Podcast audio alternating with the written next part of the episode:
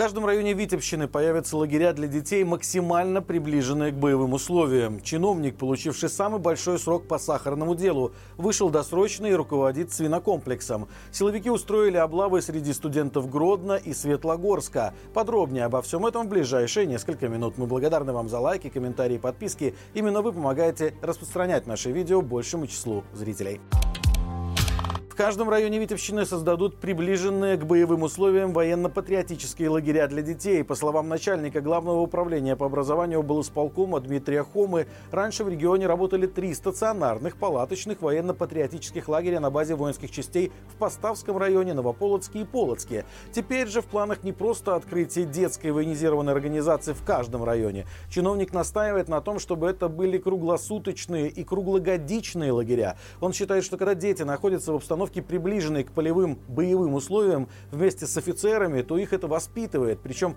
по мнению Хомы, за военно-патриотическим воспитанием будущее Беларуси, так как там проводится большое количество мероприятий с участием людей, занимающих ответственные посты в силовых структурах, органах власти, общественных объединениях, а значит детей там готовят практически на смену существующих управленцев из расчета, что они продолжат системную работу во взрослой жизни, не меняя партийного курса. Бывший директор Городейского сахарного комбината Михаил Криштопович, которого ранее осудили на 13 лет лишения свободы, получил в управление большой свинокомплекс в Речетском районе. Интересно, что предыдущую руководительницу агрокомбината Холмич прошлым летом приговорили к четырем годам колонии за искажение сведений о падеже скота. Сам Криштопович вышел на свободу по помилованию Лукашенко, но официально это замалчивалось. Напомню, в 2021 году бывший директор сахарного комбината был признан виновным по сахарному делу и получил самый большой срок среди всех фигурантов. Тогда стало известно, что большая часть продукции сахарных заводов, отгруженной на экспорт белорусской сахарной компании, уходила под контрольным посредником. В итоге сахар возвращался на отечественный рынок и перепродавался дороже. Ежегодно суммы взяток исчислялись сотнями тысяч долларов. К слову, покровителем коррупционной схемы и самым опытным ее участником тогда называли бывшего замначальника ГУБОПИК Владимира Тихиню. Чтобы вы понимали всю прелесть белорусского правосудия, пару лет назад он тоже вышел на свободу. В Гродненском государственном колледже искусств прошел рейд силовиков. По словам чаицев, некоторых сотрудников учебного заведения вызывали к руководству на беседу люди в штатском. Брали на проверку мобильные телефоны и искали неправильные подписки. Также происходило и с некоторыми студентами. Рейд был внезапным, но информация о приезде силовиков разлетелась по заведению очень быстро. Поэтому многие люди оперативно почистили свои телефоны, повыходили из различных чатов и отписались от всего, что может вызвать подозрения при проверке гаджета силовиками. К сожалению, на данный момент неизвестно, были ли заведены какие-то административные или уголовные дела в отношении сотрудников и учеников колледжа. Параллельно рейд прошел и в Светлогорском индустриальном колледже. Так называемые бойцы наркоконтроля с собакой искали в учебном заведении наркотики и поговаривают, что нашли. Больше никаких официальных сообщений не поступало.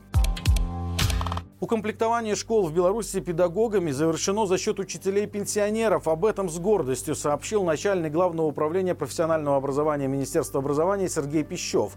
Также, по его словам, в некоторых случаях проблема решается привлечением специалистов, которые работают больше, чем на одну ставку. В результате теперь можно говорить, что учреждения образования укомплектованы на 98%.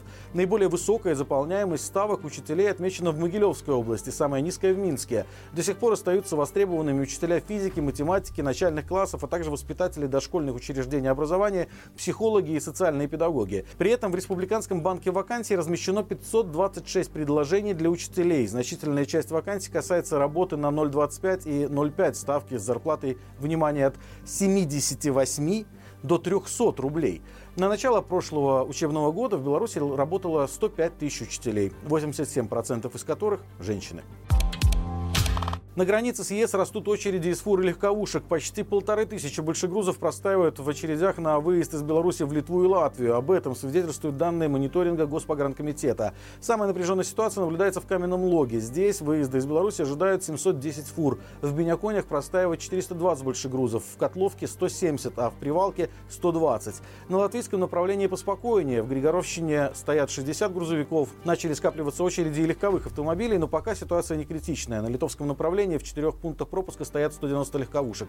В Бресте на границе с Польшей более 20. А вот на границе с Латвией очередей не наблюдается. В чем причина очередного коллапса, пока неизвестно. Официальные аналитики по этому поводу не публикуют. В Верхнедвинском районе мужчина обезглавил собаку соседа. В милицию обратился пенсионер, который сообщил, что во дворе дома обнаружил своего мертвого пса. Оперативники выяснили, что преступление совершил сосед потерпевшего. Накануне 48-летний животновод продолжительное время злоупотреблял спиртным, а ночью он проснулся от лая собаки и, разозлившись, взял топор, нож и отправился во двор к соседу. Сначала он оглушил животное, после чего обезглавил. Мужчину задержали. В отношении него следователи возбудили уголовное дело за жестокое обращение с животным, повлекшее его гибель. В Слуцке установили скульптуру, которая отсылает к слуцким поясам и реке Случ. Новая металлическая архитектурная форма появилась на улице Магистральной возле только что открытой заправочной станции номер 41. Как рассказал скульптор Владимир Каноник, главная задумка была воплотить в образе девушки начало реки Случ, которая держит в руках стилизованную воду, а в воде рыбки. А так как Слуцк славен своими слуцкими поясами и исторически был родоначальником мод в Европе, то эта вода сделана в форме пояса.